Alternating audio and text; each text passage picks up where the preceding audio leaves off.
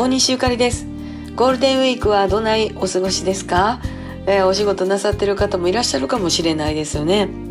えー、私は5月1日の堺ブルースフェスティバルもうここに全神経を集中させておりましたんで次の日からはふぬけ状態でございますがもうとにかく家におって行くのはもうスーパーと杉薬局ぐらいですかね、えー、毎日あの柏餅1個ずつをね、あの、トラちゃんと食べて、サンちゃんの散歩して、静かに静かに過ごしております。えー、次は5月15日、えー、須磨の風。あの、スマの風言うぐらいですから、スマ海岸です。えー、スマの風でお会いできる方、楽しみですね。晴れますようにって、なんか本当に、えー、こういうフェスティバルの時は、天気だけを願うばかりでございます。